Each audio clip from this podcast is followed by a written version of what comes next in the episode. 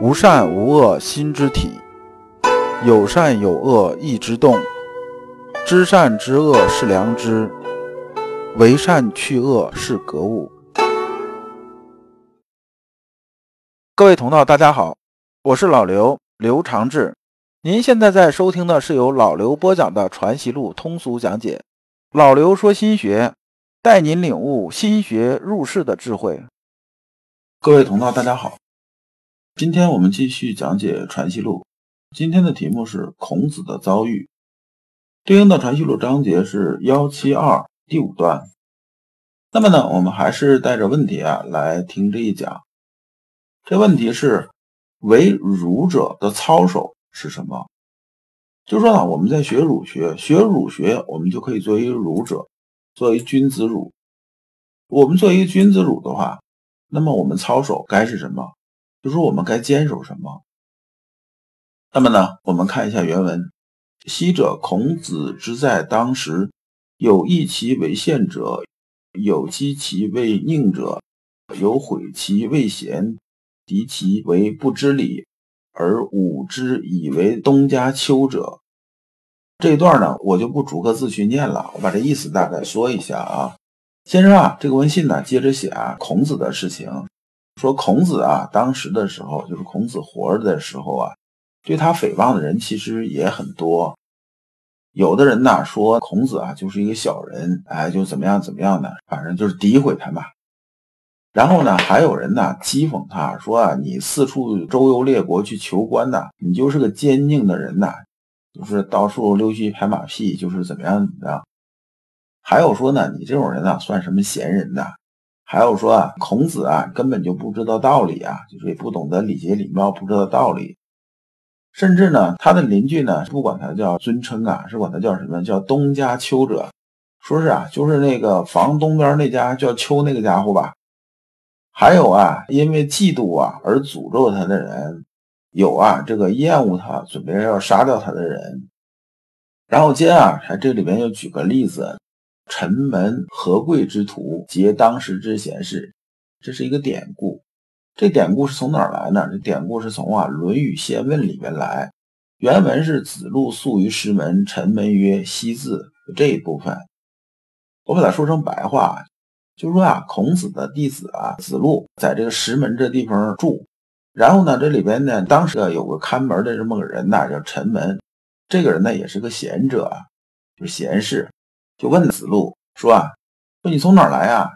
子路说：“我从孔先生那儿来。”然后陈门就说：“啊，就是那个明知其不可为而为之啊，知道不可行还去做那个蠢货呀！我知道，我知道那个人。”然后关于何贵啊这个典故是说啊，当时啊这个人呢从这个孔子啊门前过，然后说什么呢？也是说孔子啊，别看出来讲学，其实也是个没文化的人呐。你这样又浅陋，然后又固执，就你这个德行啊，还想什么教化天下？你还是早点洗洗睡了吧，大概就这么个意思。说你看当时人呐，对孔子啊恶语重伤的还是不少的，瞧不上他怎么样怎么样的也不少。那么呢，先生啊，接着就举例子，说就算呐，孔子的弟子里边，比如说子路这个人呐，其实啊，他也不是说特别认可孔子的。他说啊，这个孔子啊，说你这孔子太过于迂了，你这是有点迂腐。实际上，当时啊，相信孔子的人呢，十之二三呢都是没有的。但是孔子有没有很在乎这事儿呢？孔子没有。孔子啊，把精力啊放在哪儿呢？放在求于道啊，求于道就是说啊，弘道天下这件事情。先生在这个里边写的是：夫子急急惶惶。若求王子于道路，而不暇于暖席者，这个写的就非常传神了，说啊？孔夫子啊，这老人家呀，当时是急急忙忙啊，奔走于道路之上啊，就像什么呢？就像孩子丢了一样。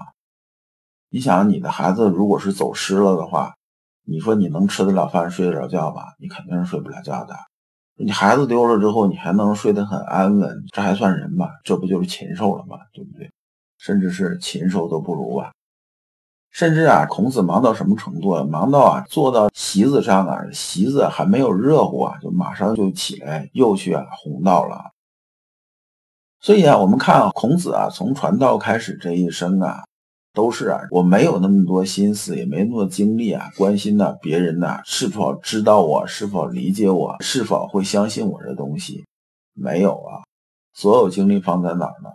以天下为己任，四处弘道啊。先生啊，又往下写：盖其天地万物一体之人，极痛迫切，所欲己之而自有所不容矣。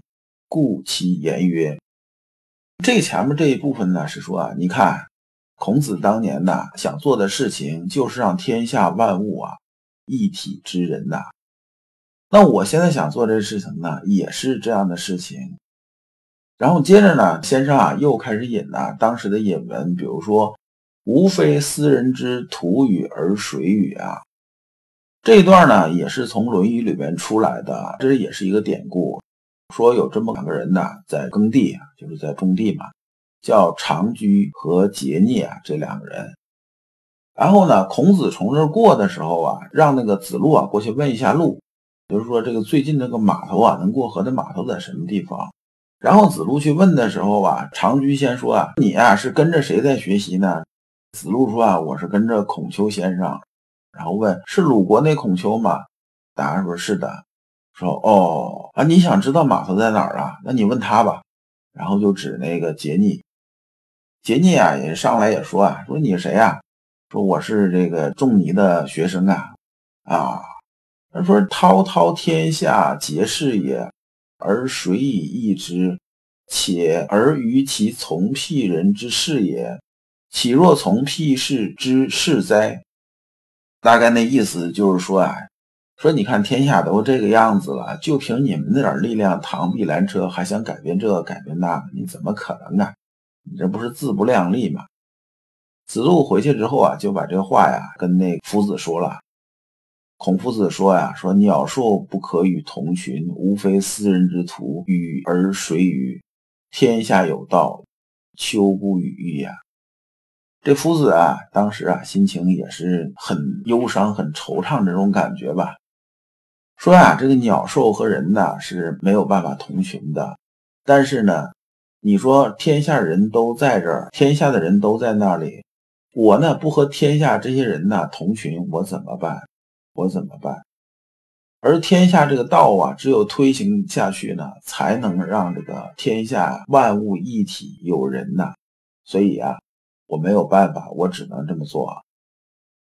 那么下边引了一句叫“欲竭其身而乱大伦”，这句呢也是有这么一个典故的，是说啊，子路啊走路的时候遇到这么一个老人家，这老人家呢在路边种地。呃，这时候呢，子路和孔子啊就走散了，然后他就问呐，说老人家，你看到没看到这孔子从这过呀？然后这个老人家说啊，你那个老师啊，四体不勤，五谷不分，就这样算什么夫子啊？说着就接着弄他的地。子路很有礼貌啊，就是拱手而立啊，就站在路边给拱手而立，然后就不说话了嘛，很尊重嘛。所以这个老人家虽然是对那个孔子啊很看不上啊。但是呢，这个人还是有一定这个修养的人，然后就是留啊子路在家里边吃饭，并且那个杀了鸡啊，做了菜，又让他这个两个孩子啊出来和这个子路见面。然后第二天子路走的时候啊，就是这个回去了之后啊，碰到这个孔子之后啊，就把这个事情跟孔子说了。孔子啊又跟那个子路交流了一下，最后这个子路啊就说出什么一话呢？就得出这么一结论说。不是无义，长幼之节不可废也。君臣之义，如之何其废之？欲竭其身而乱大伦，君子之事也。行其义也，道之不行，以知之矣。大概意思就是说呢，一个人呢，如果都洁身自好了，没有人以天下为己任了，那么呢，整个这个天下不就乱套了吗？那还有什么伦常啊？有什么大的伦理啊？整个社会啊，就全部是一片混乱了。所以呢，我们有能力这些人呢，我们就像暗夜里边的这一支蜡烛一样，即使啊，我们的光啊确实是很微弱，但是呢，我们也要啊去发挥自己的光，发挥自己的热。天下兴亡，匹夫有责，这是啊我们为儒者该尽的本分。